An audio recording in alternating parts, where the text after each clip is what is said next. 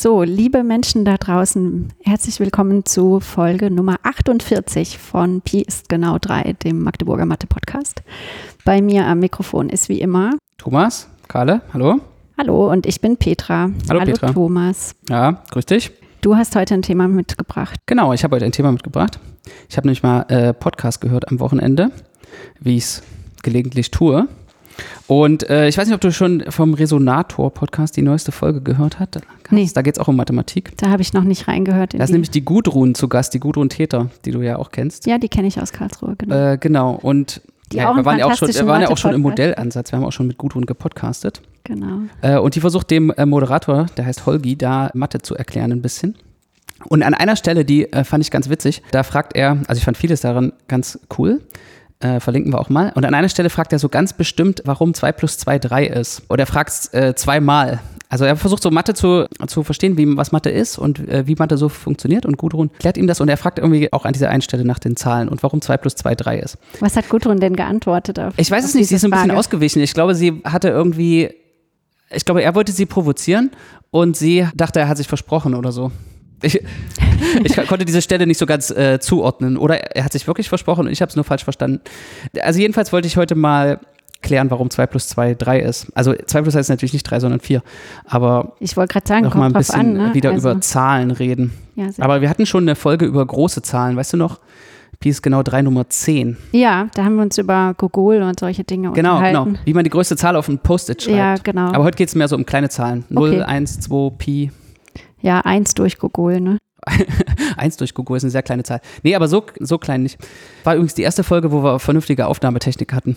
Die erste Folge, die sich eigentlich Die erste, die äh, gut, sich an, gut gut angehört hat. Also falls Leute das noch nachhören, unsere ersten Folgen, wie es ja immer mal vorkommt, dann ähm, Ja, die haben wir noch man muss nur so, bis Folge 10 durchhalten, bis es sich vernünftig anhört.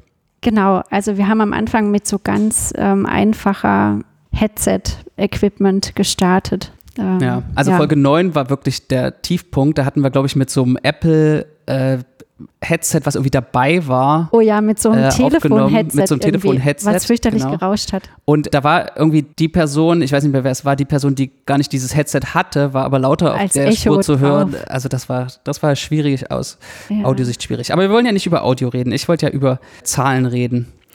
Und ich fange mal an mit den natürlichen Zahlen. Ja, Mhm, okay. Die natürlichen Zahlen fangen entweder bei Also 0 genau, an. fangen die bei 0 oder bei 1 an für dich? Ja, das ist nicht so wichtig. Das hängt von der Vorlesung ab. Also ich sage auch immer, dass man dann immer am Anfang der Vorlesung gucken soll, ob die von 0 losgehen oder von 1. Ich glaube von 0. Manchmal auch vom Skript, also wie es da halt gerade steht. So. Es gibt zum Beispiel gute Gründe, dass die ne- bei 0 anfangen sollen, wenn man Multiplikation noch betrachtet. Hat man ja diese spezielle Eigenschaft, dass 0 mal irgendwas 0 ist. Ist das jetzt natürlich oder nicht? Also braucht man das, muss man das in den natürlichen Zahlen abbilden, dass es sowas geben kann, wie so ein absorbierendes Element der Multiplikation? Das ist halt die Frage, ob ja, man sowas also ich bin da auch will.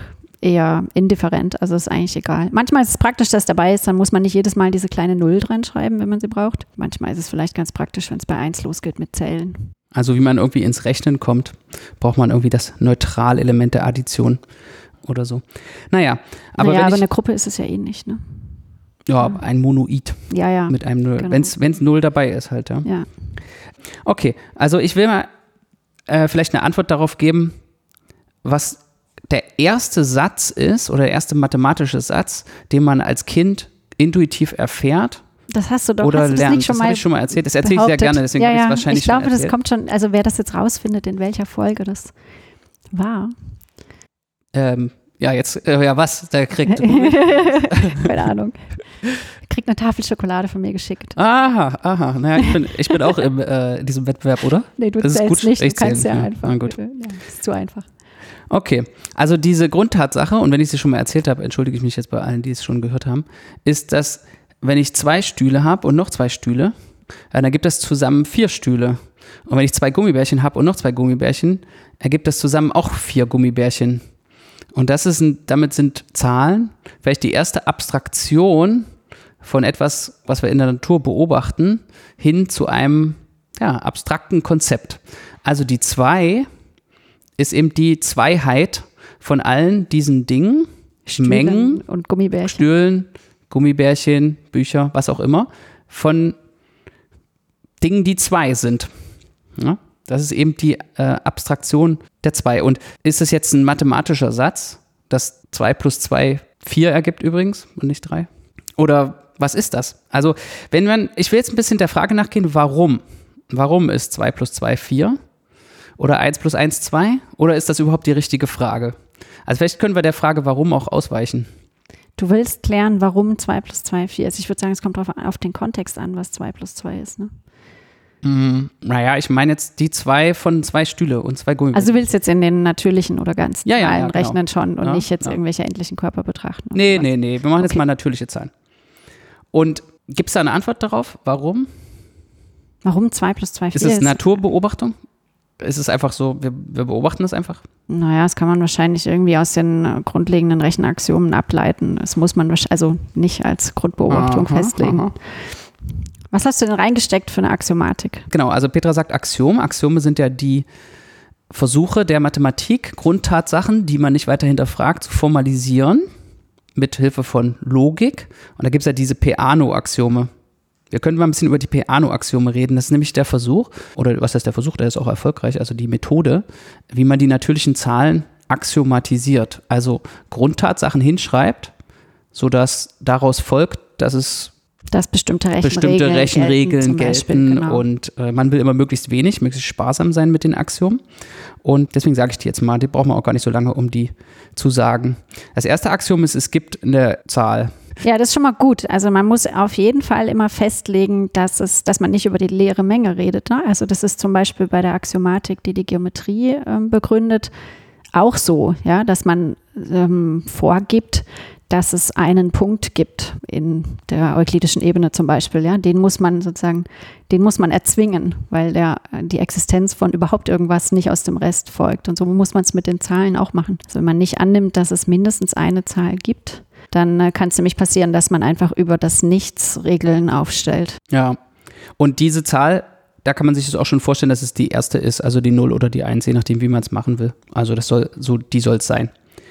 Und das zweite Axiom ist, jede Zahl hat genau einen Nachfolger und äh, der Nachfolger darf nicht die erste Zahl sein.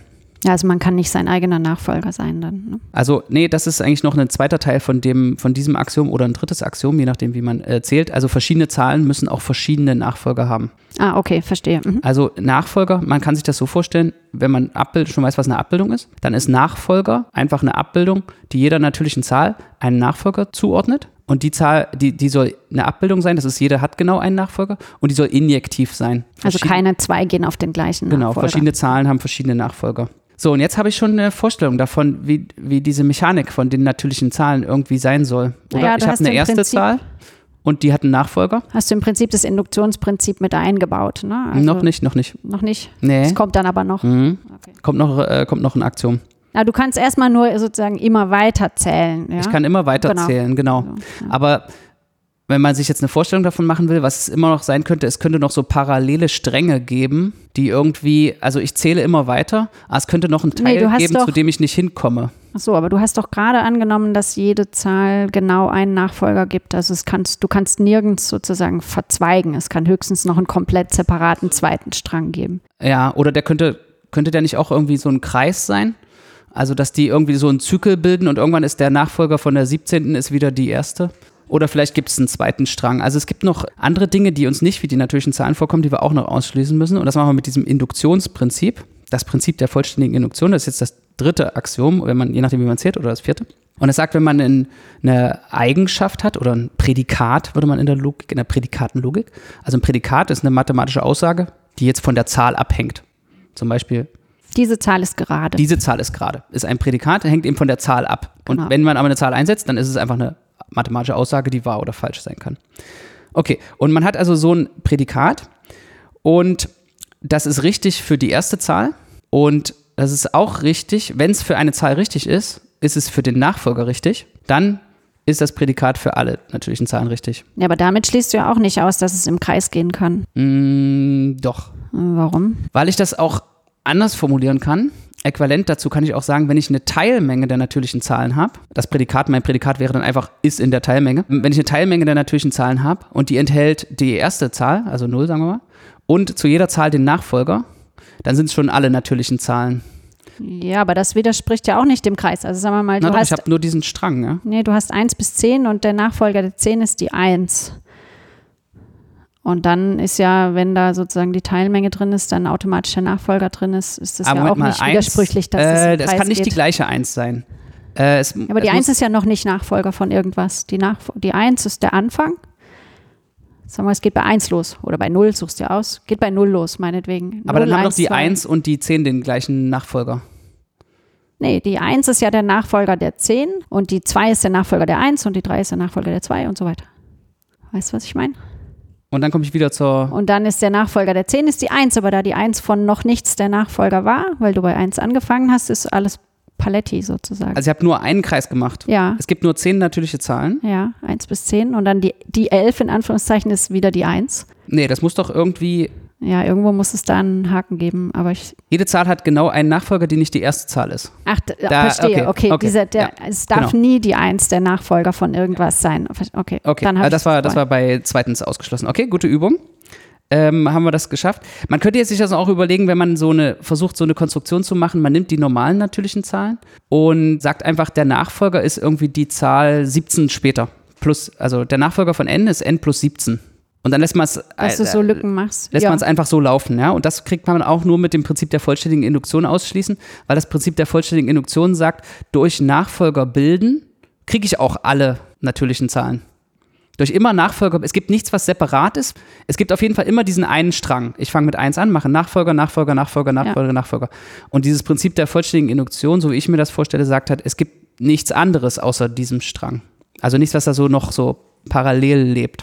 Okay, das war ganz schön heftig, oder? Also diese Regeln sind eigentlich, würde ich sagen, ganz natürlich. Also es gibt einen Anfang, es gibt immer, man kann immer weiterzählen und es gibt eben, ja, dann hat man dieses eine technische Prinzip. Man hat dieses Schlussprinzip, wenn man von einem auf das nächste schließen kann, dass man dann äh, für alle das ähm, erzwingt. Genau. Und das sind Axiome, das heißt, alles, was diese Axiome erfüllt, wollen wir dann die natürlichen Zahlen nennen. Ja, ich meine, die Namen selbst, also dass diese Zahlen jetzt 0, 1, 2 und so weiter heißen, das ist ja einfach nur eine Zuschreibung. Ja, wir könnten die auch Apfel, Birne, Tisch, Stuhl und was weiß ich wie nennen. Das spielt ja keine Rolle. Ne? Also das Prinzip würde immer noch genauso gelten und man hätte immer noch eine eindeutige Zuordnung dieser neuen Namen zu den alten Namen 0, 1, 2, 3. Das ist wie Fremdsprachen lernen. Ja, die Vokabeln heißen ja dann auf eine andere Sprache auch anders als im Deutschen, aber das spielt tatsächlich keine Rolle. Okay, umbenennen ist kein Problem. Nur aus diesen Axiomen kann man auch schon die Addition und Multiplikation definieren, obwohl es da so eine kleine Subtilität gibt. Addition kann man zum Beispiel über diese Nachfolgerfunktion rekursiv definieren. Ja, man definiert einfach, was plus eins bedeutet. Das ist so das Genau. Übliche. Und Ja. dann ist das, das bedeutet einfach Nachfolger bilden und dann hat man automatisch auch die Addition plus n, irgendeine Zahl, muss man eben n mal eins addieren. Mhm. Und das Trickreiche ist jetzt daran aber, dass wir eine, in unserem dritten, in unserem Induktionsprinzip der vollständigen Induktion, haben wir sowas gesagt, für alle Prädikate oder für alle Teilmengen von natürlichen Zahlen soll irgendwas gelten. Und das ist ein Problem. Also es ist, nee, ist kein Problem, aber das ist so eine äh, Logik zweiter Stufe. In der Logik erster Stufe kann man eben nur über die Objekte Zahlen, selber über die aus, Obje ja. Objekte selbst reden. Und hier reden wir eben über Teilmengen von allen Objekten, was viel mehr sind als die Objekte selbst. Äh, oder eben über diese Prädikate, diese Eigenschaften, die die haben können. Wenn man, man kann es auch umformulieren, indem man statt den Prädikaten nur diese Logik erster Stufe benutzt. Und dann hat man so ein Axiom-Schema. Da hat man statt dem dritten Axiom hat man ein einzelnes Axiom für jedes Prädikat. Und dann kann man es mit unendlich vielen Axiomen in der First Order, also in der Logik erster Stufe hinschreiben.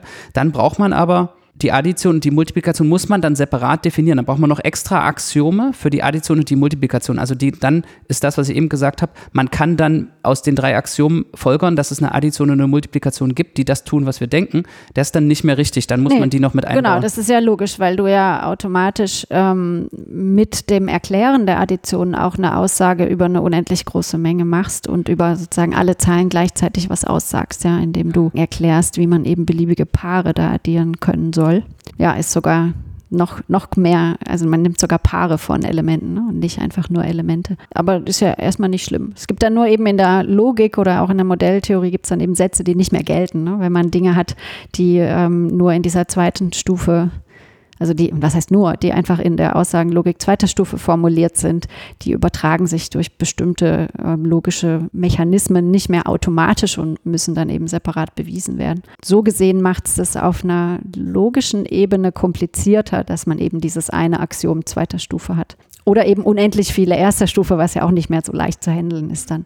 Man kann auch sagen, wenn man dieses Axiom zweiter Stufe akzeptiert, äh, kann man zeigen, dass es dann die natürlichen Zahlen dadurch auch eindeutig festgelegt sind, in dem Sinne, je nachdem, wenn man verschiedene Modelle, nennt man das dann in der Logik, von diesen, also Realisierung dieser Axiome hat, dann sind die immer isomorph in dem Sinne, dass ich kann einfach die Mengen von Zahlen umbenennen, so wie du es gesagt hast mit ja, genau. Apfel und das Birne. Ich vorhin auch schon gesagt, dass es die und die Nachfolgerfunktion ist auch kompatibel. Also Genau, es, es muss kriegt ja dann auch, dann. muss dann auch die Ja. gleiche Nachfolgerfunktion sein. Und jetzt kommt es aber, wenn ich das versuche in der mit so einem Axiomschema in der First Order Logic hinzuschreiben, dann ist es nicht mehr richtig.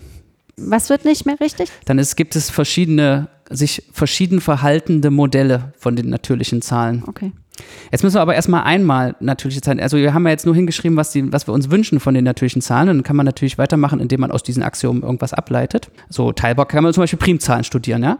Also wir haben einfach gesagt, natürliche Zahlen sind das, was diese Peano-Axiome, die sind nach Giuseppe Peano, einem Mathematiker benannt, Wann hat der denn gelebt? müsste Ende 19. Jahrhundert gewesen sein. So. Und wo wollte ich gerade hin? Achso, ja, wir, wir, haben, wir haben sie aber noch nicht. Also wir, wir müssen jetzt erstmal welche, erstmal Was meinst irg- du, wir haben irgendwas konstruieren, was diese Axiome erfüllt, oder? Was meinst du? Wir haben sie noch nicht. Die Axiome legen die ja fest. Du musst nur beweisen, dass das nicht die leere Menge festlegt. Ja, aber, aber sozusagen, du, Du möchtest willst doch mal, ein willst doch mal ein Beispiel haben. sehen. ein Beispiel von natürlichen Zahlen, wenn du sozusagen Ja. nur Axiome hingeschrieben hast. Du kannst natürlich, also du willst einfach ein Modell haben, dann konkretes. Genau. Okay. willst du eins hören? Ich habe zwei. Eins ist von, von Neumann und eins ist von Church. Ja, du kannst zum Beispiel einfach so Mengen nehmen. Ne? Du Ja, nimmst genau. die leere Menge, das ist die 1 und dann nimmst du die Menge, die die leere Menge enthält. Das ist die 2 und dann schachtelst du immer so weiter. Also man kann eine rekursive Definition machen, aber eleganterweise wäre doch null die leere Menge. Ja, oder meinetwegen auch 0 die leere Menge. Aber die leere Menge als Objekt ist ja ein Ding. Genau. Deshalb würde ich das als 1 nehmen. Echt? Oder als 0, ist mir Nee. total egal. Also ich möchte diese Kardinalität, also die Anzahl der Elemente einer Menge mit der Zahl in Okay, Verbindung bringen. Also die leere so. Menge ist null und eins ist eine Menge, die nur die Null enthält. Also jede Zahl ist einfach definiert als die Menge aller ihrer Vorgänger. Und dann stimmt das mit den Kardinalitäten auch. Also die Eins ist die Menge, die nur die Null enthält, was zwar die leere Menge ist, aber ich nenne die ja jetzt Null. Ja, Und so die zwei ist dann die Menge, die die 1 und die 0 enthält. Also die leere Menge und die Menge, die die leere Menge enthält. Und dann ähm, irgendwann braucht man ziemlich viele Klammern, wenn man das jetzt rekursiv definiert. Das nennt man das von Neumann-Modell. Also da braucht man quasi die Mengenlehre und dann, wenn man die Mengenlehre Genau. hat, hat man da drin auf jeden Fall natürlichen natürliche Zahlen. Zahlen. Genau. Das passt super gut auch zu den äh, Unendlichkeiten, die wir schon mal diskutiert hatten, weil wenn man dann nämlich jetzt Teilmengen dieser Mengen betrachtet, die ja geschachtelt kleinere Mengen enthalten, die dann am Ende immer die leere Menge enthalten, dann kann man nämlich auch höhere Stufen von Unendlichkeit äh, definieren, ja, über Potenzmengenbildung zum Beispiel. Ja, in der Mengenlehre gibt es sogar extra so ein Unendlichkeitsaxiom. Eins der Axiome der Zermelo-Frenkel-Mengenlehre ist, dass dieser Prozess nie aufhört. Also, dass man immer noch die Vereinigung mit der leeren Menge Kantor äh, wurde dafür total verurteilt, ja, dass der solche Sachen betrieben hat, weil das eben damals überhaupt nicht gängig war, so unendliche Objekte zuzulassen und darüber ernsthafte Mathematik zu machen. Ja, der wurde sehr belächelt und als geistig krank dargestellt, weil er eben äh, sich mit, dem, mit so unendlichen Objekten beschäftigt hat oder auch Stufen von Unendlichkeit beschäftigt hat und so. Kleiner Exkurs am Rande. Also es gibt von Dedekind äh, so ein Buch, was sind und was sollen die Zahlen. Da werden so ein paar grundlegende, also da tauchen diese Piano-Axiome auf und da werden auch so ein paar grundlegende Sachen darüber bewiesen. Ja, ist ein ganz berühmter Titel auch so, diese Genau. Formulierung. Ne? Dann gibt es noch ein Informatikmodell, was ich ganz schön finde. Also es, formal passiert das in diesem Lambda-Kalkül, ist jetzt nicht so wichtig, was das ist. Und äh, da ist per, Zahl, per Definition aber eine Zahl ist eine Funktion, also wie so ein Computerprogramm, ja, so eine also Informatikdefinition, ist eine Funktion von zwei Argumenten. Äh, die nimmt eine andere Funktion und ein Argument für die andere Funktion. Ja, aber das ist ja das Gleiche. Du sagst halt statt Mengenklammer sagst du Funktion. Das ist ja auch jetzt kein ja, neues genau. Peter Modell. hat schon, Peter hat schon äh, durchschaut. Genau, also die, die 0 ist sozusagen die konstante Funktion, die einfach das Ja. Argument kopiert. Die 1 wendet die Funktion an und die 2 wendet die Funktion zweimal an. Und, Und so ähm, weiter. Ja. Dann kannst du sozusagen Addition definieren durch, hinter, durch Komposition. Ja? Und äh, so kannst du es dann in der, im Lambda-Kalkül ausdrücken.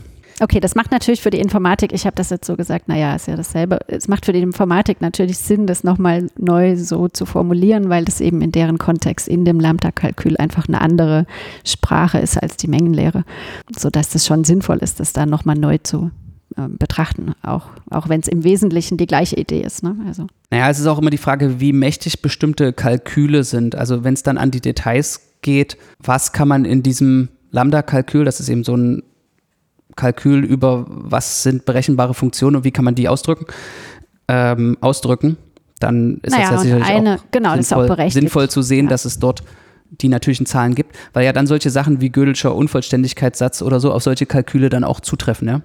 Ja, genau. Also man möchte halt auch in den Kalkülen bestimmte Dinge formulieren und dann sagen zu können, okay, wir können die natürlichen Zahlen hier in unserem Kontext abbilden, ist natürlich auch berechtigt. Ne? Okay, also es gibt dann Modelle, also wir haben diese Axiome hingeschrieben, die uns sagen, also wie sollen die natürlichen Zahlen sich verhalten? Und wir haben ein mathematisches Modell dafür gebildet. Also wenn wir Mengenlehre akzeptieren, dass es irgendwie Mengen gibt, dann können wir auch die natürlichen Zahlen damit abbilden. Jetzt können wir also. Gott sei Dank rechnen wir nicht mit denen jeden Tag. Stell dir mal vor, du müsstest einem Erstklässler Du mit rechnest Hilfe nur von mit den Mengenlehre. Axiomen. Genau. Also in der ersten Klasse lernst du eben die Axiome und nicht die Modelle. Ja, da Genau. wird einfach in der ersten Klasse wird implizit angenommen, dass es Modelle gibt und es ist ja auch gut ja, begründet. ja, ja, also immer das naive Modell, die, die Zahl Wörter, die man sozusagen in der auswendig gelernten Reihenfolge aneinander reiht, die reichen dann halt erstmal aus, ne, um das zu lernen. So in der Grundschule zumindest. Habe mich neulich irgendwie damit beschäftigt, ob Zahlworte, Adjektive, also was Zahlworte in der deutschen Sprache eigentlich sind. Das ist, glaube ich, extra. Aber man könnte ja auch auf die Idee kommen, dass zwei ein Adjektiv ist, was vor Stühle steht. Ach so, die zwei in Stühle. Nee, das geht nicht. Dann habe ich irgendwie kurz drüber nachgedacht. Aber ich äh, Mhm. bin noch nicht ganz fertig mit diesem äh, Denkprozess. Aber ich glaube, das war, ist in der Geschichte der Zahlen spielt das auch eine Rolle, was, was so ein Zahlwort eigentlich ist. was das eigentlich ist. Mhm. Naja, deshalb gab es ja die Null auch lange nicht, ne? weil die ja irgendwie, also auch bei Kindern kann man das auch beobachten. Ja? Die fangen erst äh, an zu zählen, eins, zwei, viele und irgendwann kommt dann so nix oder weg dazu. Das kommt aber später. Die können tatsächlich erst so ein einzelnes Ding oder ein paar von Sachen benennen, bevor sie benennen können, dass Dinge weg sind oder fehlen. Das bricht das halt, ja, weil es sich nicht wie ein Adjektiv verhält, weil dieses Adjektiv gehört dann zu dem, zu etwas, was nicht da ist. Ja, ja, genau. Es ist eben nicht zwei Birnen oder zwei Gummibärchen, sondern es ist halt Abwesenheit von Gummibärchen. Ja, null Gummibärchen ist irgendwie komisch. Aber null Gummibärchen ist genau wie null Schokolade, ja. Deshalb ist das irgendwie. Oder null Kekse. Während zwei oder vier Kekse schon einen Unterschied macht. Siehst du jetzt, äh, jetzt bist du auch da, wo ich, äh, wo ich war. Aber das ist heute nicht das Thema. Jetzt will ich noch sozusagen uns so ein bisschen aus dem Garten des, aus diesem Garten Eden hier vertreiben und nochmal so über so Nicht-Standardmodelle der Arithmetik sprechen. Jetzt gibt es nämlich dieses Problem, äh, das mit der Second Order Logic, also mit der Logik zweiter Stufe, das finden die Leute nicht so attraktiv. Es ist nicht so populär. Also weil es gibt da sozusagen Welche Leute meinst du da jetzt? Logiker. Ach, Logiker. innen. Okay. Äh, weil jetzt zum Beispiel den Vollständigkeitssatz Ja. von Gödel gibt, äh, der sich eben auf die Logik erster Stufe bezieht. Äh, Okay, also könnte man auf die Idee kommen, naja, wir machen das jetzt einfach so. Wir ersetzen dieses eine Axiom durch so eine Axiomfamilie. Und dann ist alles in, axiomatisiert in der Logik erster Stufe. Und alles ist soweit gut. Das Problem ist, dann gibt es eben außer den natürlichen Zahlen, so wie wir sie uns vorstellen, noch andere natürliche Zahlen. Also es ist eben nicht äquivalent, die Formulierung mit den unendlich vielen Axiomen separat Die sozusagen. ist nicht wirklich das Gleiche. Nee. Genau. Und das erste, die erste Entdeckung, die man das, äh, dem man das zuschreibt, ist der Mathematiker Thoref Skolem, ein norwegischer Mathematiker. 1934 habe ich mir so aufgeschrieben. Und der konstruiert ein Modell, was noch weitere Zahlen enthält. Man kann leicht zeigen durch die Nachfolgerfunktion, also einfach durch die Axiome, die man kennt, dass es da immer diesen Hauptstrang, es gibt erstmal einen Strang, der mit der Null losgeht und die normalen natürlichen Zahlen irgendwie so abbildet. Und jetzt hat er eben gezeigt, dass man in dieser anderen äh, Axiomatisierung in der Logik erster Stufe eben noch zum Beispiel irgendein neues x hinzunehmen kann, was größer ist als alle natürlichen Zahlen. Die natürlichen Zahlen sind ja auch durch die Nachfolgerfunktion angeordnet. Kann man auch in der zweiten äh, Logik zweiter Stufe einfach zeigen. Ja? Ordnung folgt aus den Axiomen. Und jetzt kann man einfach eine Zahl nehmen, die noch größer ist. Und dann hat man noch so einen separaten Strang, nur die, der fängt jetzt irgendwo ganz weit hinten an. Ja, du könntest dir im Prinzip zwei Kopien von ähm, natürlichen Zahlen denken. Ne? Also die normalen, die, sagen wir mal, sind weiß. Und dann machen wir noch eine, eine grüne Kopie. Und die grüne Kopie, die eins der grünen Kopie ist jetzt aber größer als alle beliebigen weißen natürlichen Zahlen. Und es ist noch schlimmer. Kannst es ja auch weitermachen. Ne? Also du kannst sozusagen unendlich viele solcher Kopien hintereinander setzen oder neben, ineinander geschachtelt zwischen die eins und die zwei eine eine ganze Und jetzt wissen wir ja schon aus früheren Folgen, dass es nicht nur eine Unendlich gibt, sondern viele Unendlichs. Und der Fall ist jetzt, dass für jede unendliche Kardinalzahl gibt es ein Modell mit der Kardinalzahl von den Peano-Axiomen. Also das ein, einfachste ist zum Beispiel, kann man sich wirklich zum Beispiel vorstellen, nur dass man das jetzt nochmal erklärt für Leute, die das vielleicht noch nie gesehen haben, ist, wir nehmen die natürlichen Zahlen, malt man die sich so auf, auf einem, wie auf so einem unendlich langen Lineal, also auf dem üblichen Zahlenstrahl. Und dann passt sozusagen zwischen die 1 und die 2 nicht nur 10 Millimeter, sondern einmal noch eine weitere Kopie aller natürlichen Zahlen dazwischen, sozusagen mini klein. Und die sind irgendwie eben größer als 1 und kleiner als 2. Und das kann man jetzt aber an jeder Stelle machen, zwischen die 2 und die 3 auch nochmal eine ganze Kopie, zwischen die 3 und 4 auch und so weiter. Und dann kann man reinzoomen und das an jeder Stelle von dieser zweiten Stufe, von dieser zweiten Ordnung an natürlichen Zahlen wieder machen. Ich glaube, ich hatte neulich von Joel David Hampkins irgendwie so eine Grafik gesehen, How to Count to Infinity Twice oder so, wo das ganz gut visualisiert wurde. Ich will die nochmal raussuchen und verlinken. Aber bevor wir aufhören, kann ich noch ein Kuriosum sagen. Also dieses Paper von äh, Skolem, das wurde natürlich irgendwie veröffentlicht. Und da gibt es ein Zentralblatt, also Zentralblatt Matt Review von Kurt Gödel Okay. dazu, wo er schreibt, das ist ein interessantes Resultat, was auch leicht aus dem Paper des Reviewers, aus folgendem Paper des Reviewers folgt. Das Gute ist, zum Zeitpunkt von so einem Review-Schreiben, da ist das schon veröffentlicht. Ne? Also gut für den Autor Genau, in dem Fall. also diese Zentralblatt Math und Mathematical Reviews, das sind so Kurzzusammenfassungen von mathematischen Artikeln, die dann hinterher geschrieben werden, nachdem der ganze Begutachtungsprozess fertig ist und irgendwas erschienen ist, um das eher einzuordnen oder vielleicht fehlende Querverweise noch hinterher hinzufügen zu können. Aber das ist dann auch ganz interessant, mal in diesen alten Reviews irgendwie zu stöbern, wo dann, ja, also was hat, was hat Gödel so für Reviews geschrieben? Das ist äh, eine ganz interessante Sache. Genau. Also es gibt mehrere Beweise, dass es diese Nicht-Standardmodelle von natürlichen Zahlen gibt. Und äh, man kann es mit diesen Gödelschen Sätzen machen, indem man den Unvollständigkeitssatz und den Vollständigkeitssatz kombiniert äh, auf eine ganz äh, pfiffige Weise, die auch auf Wikipedia beschrieben ist. Oder man benutzt eben so ein Explizite Modelle im Prinzip. Theorem dann, ne? aus der Logik, was auch auf Skolem zurückgeht. Das wurde natürlich auch, auch dieses Prinzip wurde äh, verallgemeinert. Das trifft jetzt nicht nur auf die Peano-Axiome zu. Genau. Okay, ich denke, niemand weiß jetzt besser, warum 2 plus 2 4 ist. Ich wollte es gerade sagen, haben wir eigentlich die Frage an Gudrun beantwortet oder nicht? Ich weiß es nicht, wahrscheinlich nicht. Aber was ich schön finde, ist, dass man, wenn man darüber nachdenkt, man kommt, man fängt an mit, die Zahlen sind irgendwie eine Abstraktion von einer Naturbeobachtung. Also ich glaube das wirklich. Man schaut in die Natur und hier ist die Mathematik doch wirklich eine Naturwissenschaft. Also man hat diesen Effekt, 2 plus 2 ist 4, egal was die zwei sind. Und man sucht nach einer Sprache, die das ausdrücken kann oder nach einer Wissenschaft, die sich damit beschäftigt, mit solchen Effekten. Und man findet die Mathematik, in dem Sinne ist Mathematik eine Naturwissenschaft. Das ist aber schon sehr lange her, dass diese Art von Mathematik neu entdeckt wurde oder betrieben wurde. Naja, das reicht ja hier zumindest ins 20. Jahrhundert rein, also wissenschaftsgeschichtlich. Naja, na, viele Sachen Hat die Mathematiker passiert. lange beschäftigt, aber ich, ne, ich glaube, das erste Mal, dass die natürlichen Zahlen irgendwo aufgetaucht sind, ist bestimmt schon lange her. Naja, und dann kommst du halt irgendwie dahin, dass du merkst, das ist irgendwie doch keine Naturwissenschaft, weil dann gibt es irgendwie nicht Standardmodelle der natürlichen Zahlen und ein ganzer Bereich der Logik beschäftigt sich damit. Warum es die gibt, Ja, aber das passiert doch in der Mathematik öfter, dass irgendeine Fragestellung oder irgendein Objekt zum ersten Mal betrachtet wird innerhalb der Mathematik, weil es sozusagen in irgendeinem beobachtenden Kontext zum ersten Mal aufgetaucht ist oder in einem Versuch, irgendwas zu ein reales Phänomen zu beschreiben, zum ersten Mal aufgetaucht ist. Und dann verselbstständigt sich das so. Ja, also dann wird es eben selber ein Objekt, ein Studienobjekt, das sozusagen intrinsisch von Interesse ist für die Mathematik. Das gibt es auch öfter. und am schönsten ist es, wenn sich dann der Kreis schließt, Wenn es wieder zurückgeht, ne? Genau. äh, man Einsichten bekommt, die wieder nützlich sind woanders. ja, also das kann aber in manchmal der dauern. echten Welt. Ne? Also das kann tatsächlich manchmal dauern. Länger als ein Leben kann das dauern. Dauert es oft auch. Vielleicht muss man noch ein bisschen beschleunigen, dass man auch das irgendwie noch sieht, was man angerichtet hat. Oder doch Zeitreisen können. Dann kannst du dir angucken, was in Zukunft alles so. Zeitreisen. Ja, ich glaube, Zeitreisen, das ist doch äh, bei Per Anhalter durch die Galaxis auch schon alles erklärt, dass Zeitreisen, das wesentliche Problem an Zeitreisen ist die Grammatik, Die Grammatik. wie man dann über diese, Achso, wie man über die Wie man darüber zukünftigen und spricht, vergangenen genau. Sachen Mhm. redet, ja. ja, ich glaube, dieses Gra Grammatiklehrbuch, das war so kompliziert, dass es niemand gelesen hat. Es hat über 1000 Seiten und die meisten Seiten wurden dann einfach aus Kostengründen leer gelassen, weil die eh niemand verstehen Eh konnte. niemand lesen würde, Mhm. ja. Gut, Okay. dann danke fürs Zuhören und bis zum nächsten Mal Bis in diesem dann. Kanal. Tschüss. Tschüss.